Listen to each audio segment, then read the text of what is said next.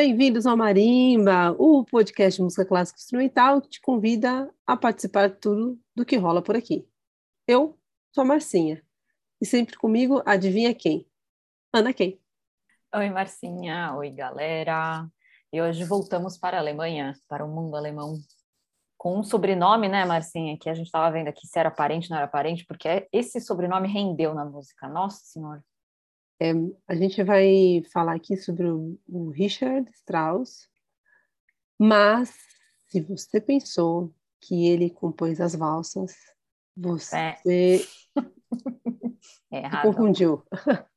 Sabe por quê? É, porque tem o Johann Strauss, que é o, o rei das valsas, né? Então, todo, quando toda vez que você vai numa formatura de colégio, faculdade, tem a valsa, as valsas são, se não são todas dele, é 90% tudo dele, do Johann Strauss. Tem o e, Johann pai e o Johann filho. É, que também é filho de um Johann Strauss. É, é assim, é, é muito Strauss. Mas a gente vai se deter aqui ao Richard Strauss, que vem depois do, desse Johann Strauss, do, do, que é famoso pelas valsas, e que, diga-se de passagem, era muito brother do Brahms, que a gente já falou, é um compositor que a gente falou por aqui.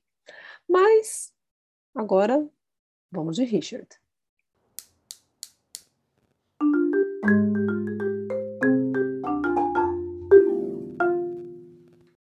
Richard fez muita coisa, né, Marcinha?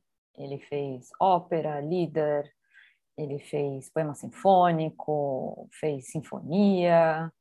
Fez, fez de, de tudo um pouco e tudo muito complexo, muito musicalmente muito complexo.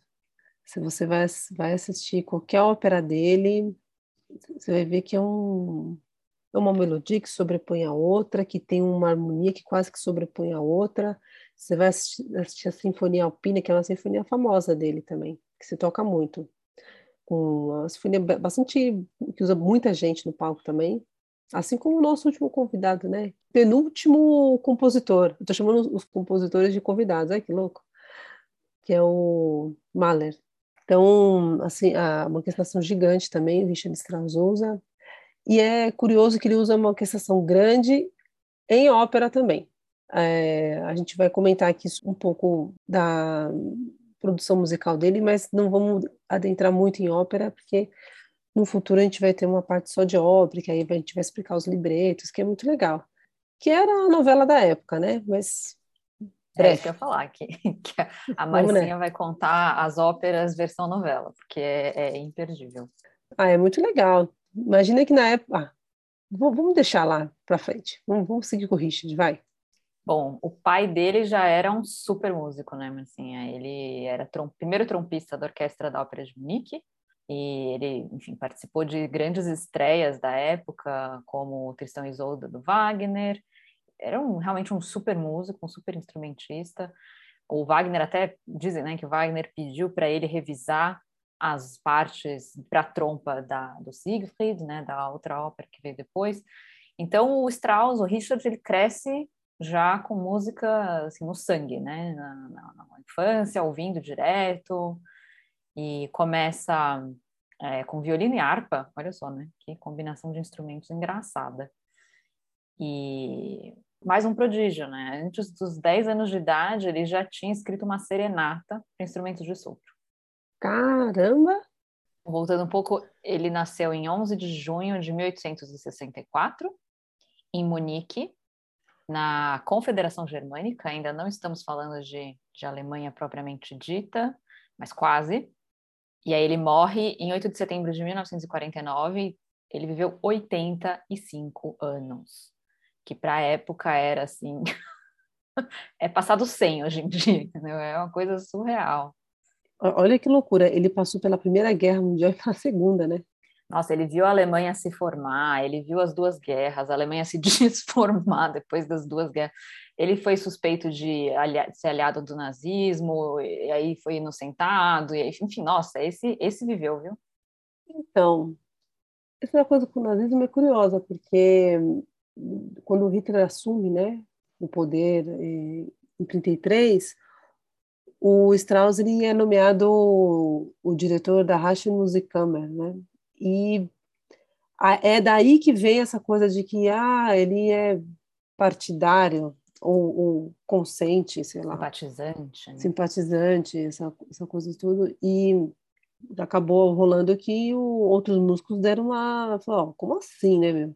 Cara, você não, você não pode fazer isso. E, e, entre eles estão músicos que a gente já ouve falar, como Toscanini, Rubinstein.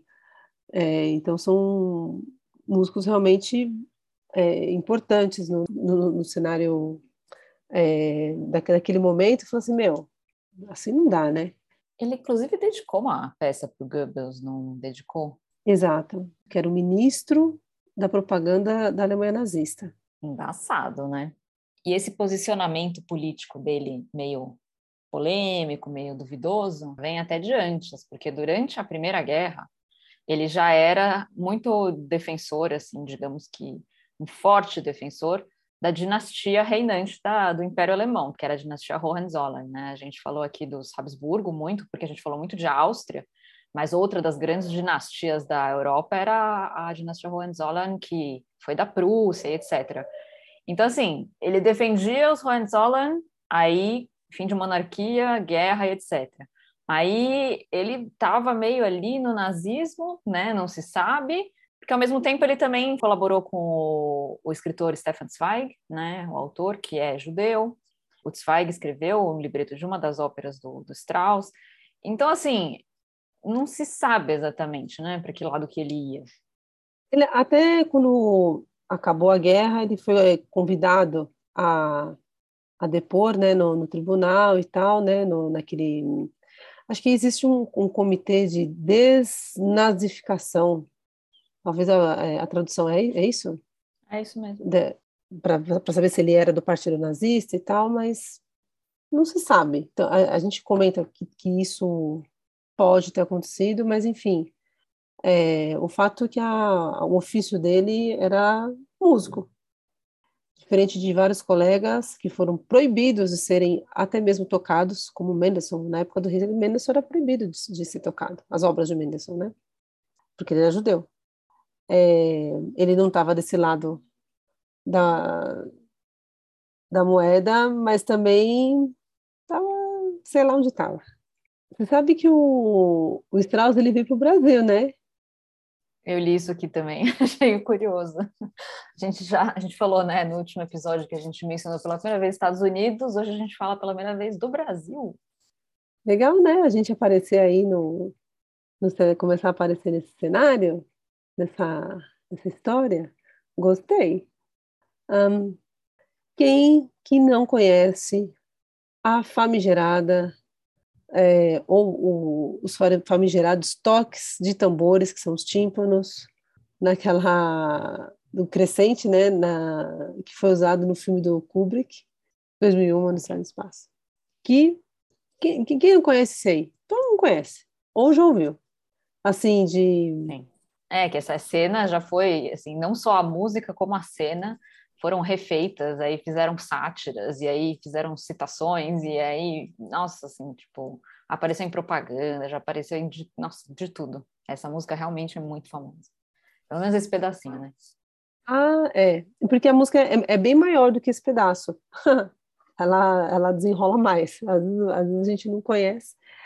Mas, enfim, o Strauss ele escreveu essa introdução e a, o chamado Nascer do Sol para o poema sinfônico Assim Falou Zaratustra.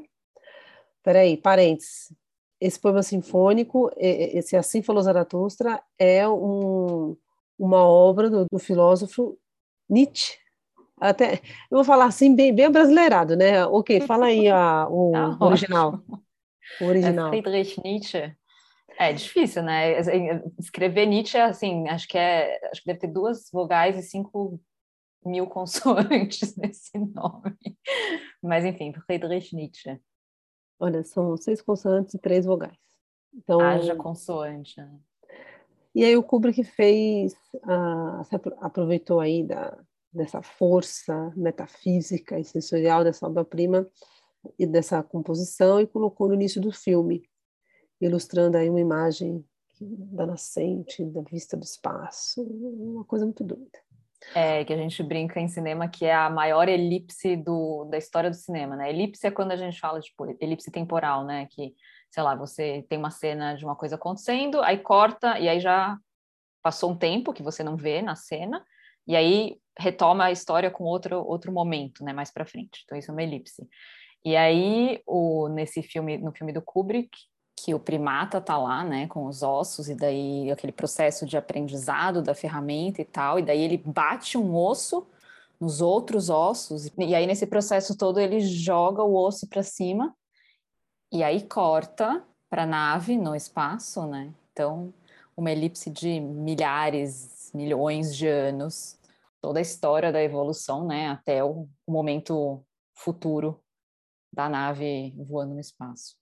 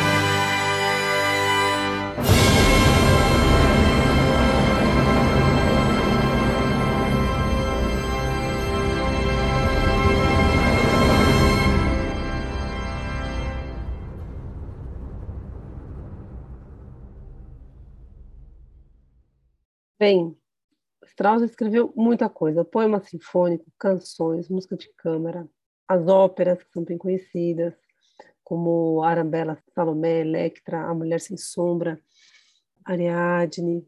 Tem muita coisa que é tocada no mundo inteiro o tempo, o tempo todo, assim. Sempre, sempre tem títulos do Richard Strauss é, sendo tocados. Se não for de música de câmara, é das, das obras com, com orquestra ou ópera.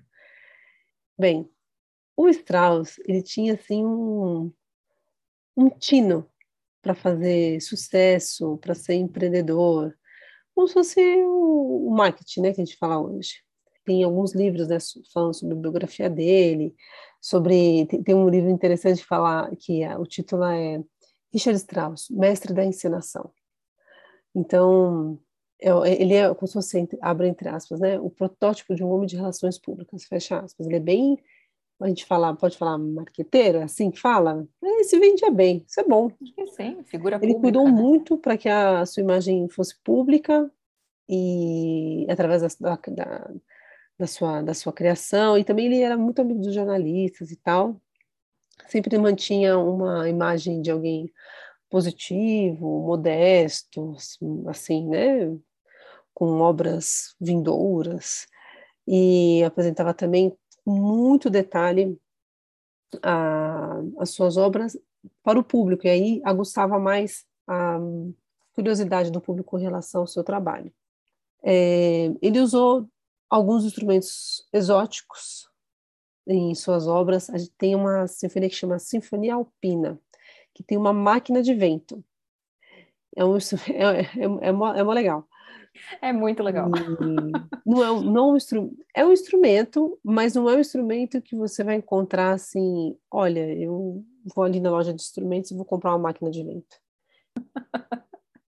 Infelizmente. Tipo, isso não vai ter, né? Então, então é, é o toda vez que se toca essa música, é, tem que construir praticamente. Acho que hoje já tem até comercializável, mas já é até comercializável, mas é, não dá para trazer uma máquina de vento da Alemanha para cá, mas faz construir uma aqui.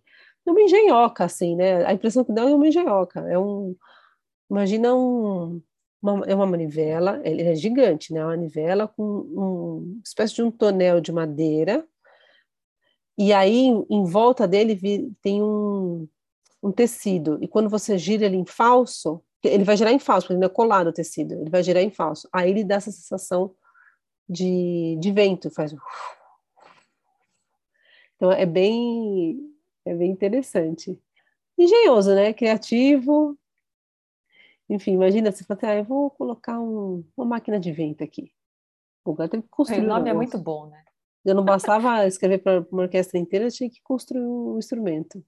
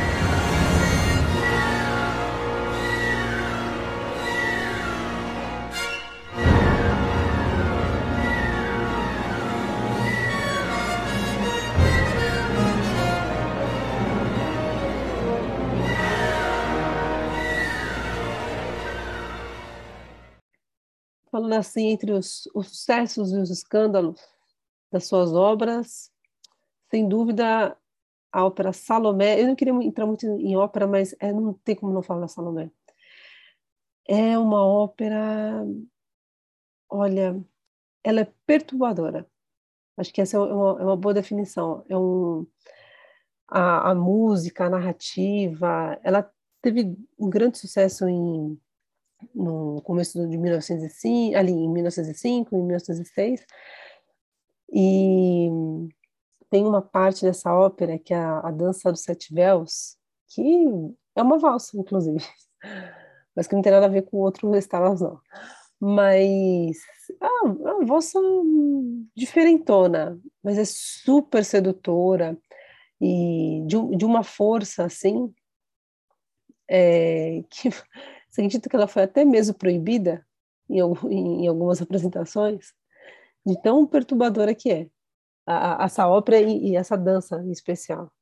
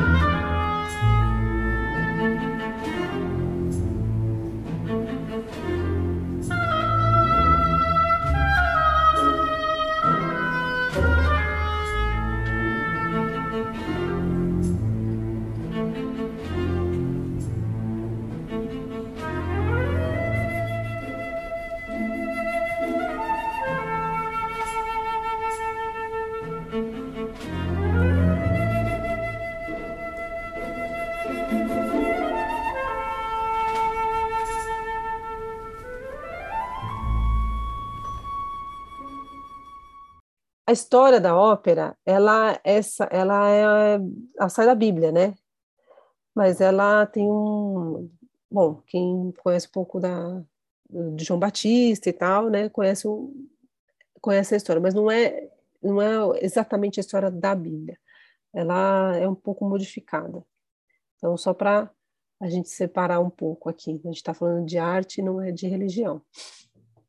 Então, assim, Salomé uma mulher fatal, é, ninfeta, né? Moleque, devia ter 15 anos, né? E ela é levada assim a protagonista de uma ópera. Isso é muito moderno para o momento, né?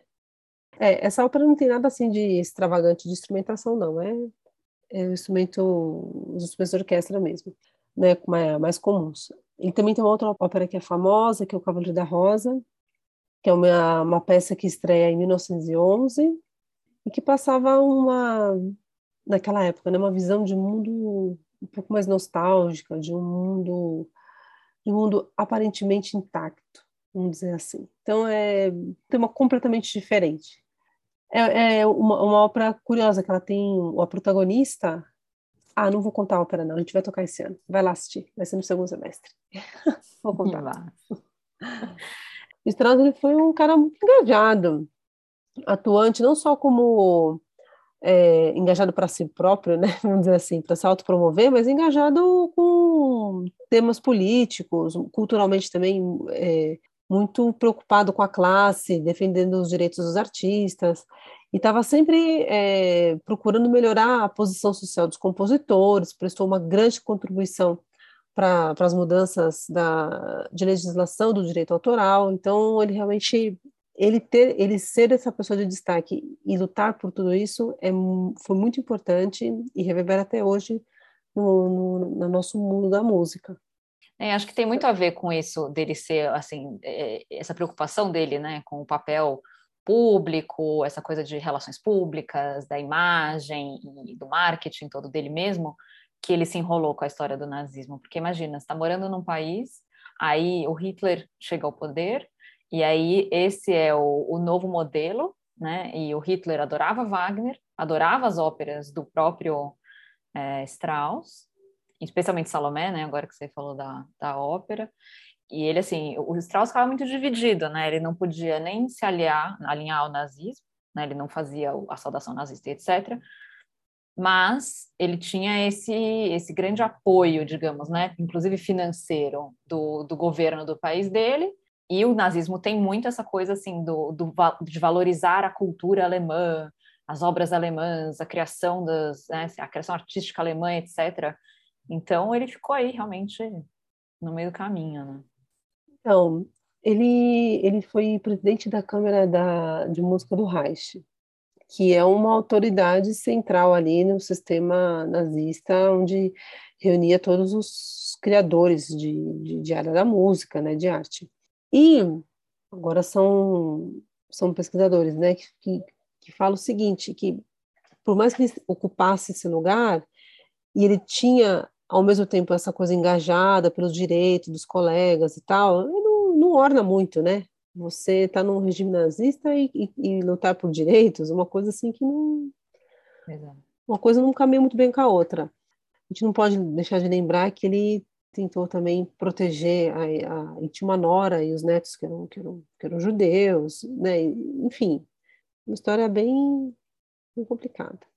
E é, e é legal pensar assim, também essa coisa do dualismo dele, que é, ele tem uma ópera que chama Friedenstag, que é literalmente traduzido é o Dia da Paz, que estreou justamente é, um pouco antes da, do começo da Segunda Guerra Mundial.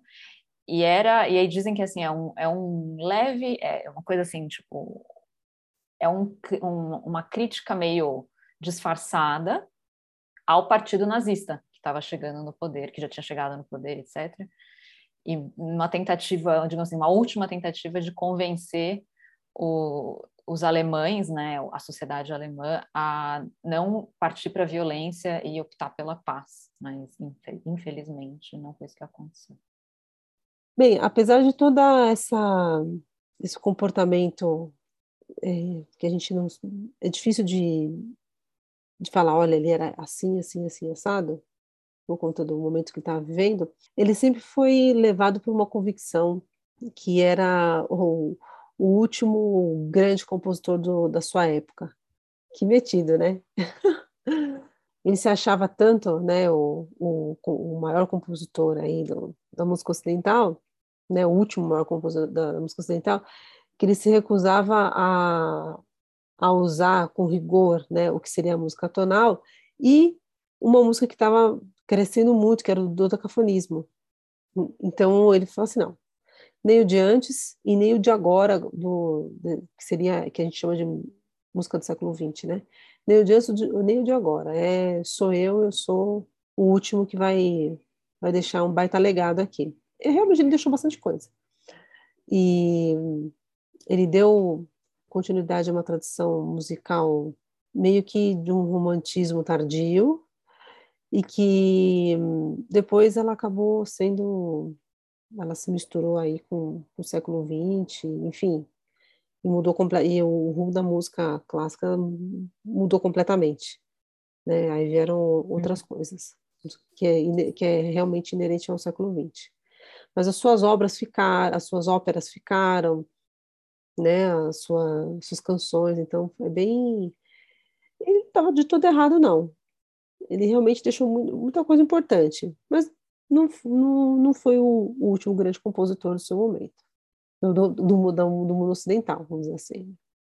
E a gente falou, né, no episódio passado do Debussy, das aventuras românticas dele, o Strauss, ao contrário, assim, ele casou é, muito cedo na vida com uma, uma soprano, justamente, a Pauline de Anna, que depois virou Pauline, também é conhecida como Pauline Strauss, e ficou com ela a vida inteira. E ela, assim, dizem que ela também tinha um temperamento difícil, mas ela foi uma grande musa e uma das primeiras que cantou Electra, que é uma peça, é um papel super difícil. Eu lembro que quando a gente recebeu aqui o Leonardo Neiva no, na temporada passada, ele falou justamente do Electra, que é um papel extremamente difícil, que é muito, é um mega desafio para soprano e coisa, questões de técnica e tal. Então, é, a Pauline teve essa, esse papel importante também na vida do, do Strauss. E é legal que os protagonistas da, das óperas dele são mulheres, né? De todos os tipos. É. Ah, ele tem, tem outras músicas que a gente não, não, não falou aqui, né? Que é o Dom Juan, o Morte de Transfiguração, Don Quixote. São obras também. Aí são obras sinfônicas, né? Sai um pouco da, da ópera. E ele é outro que foi regente principal e diretor de várias grandes casas de concerto pela Europa. E ele foi cofundador do Festival de Salzburgo, que é um dos festivais mais famosos e mais é, tradicionais, digamos assim, de música do mundo, né, Marcinha? Acho que da Europa com certeza, mas no cenário mundial mesmo. Ah, é, com certeza. Com certeza.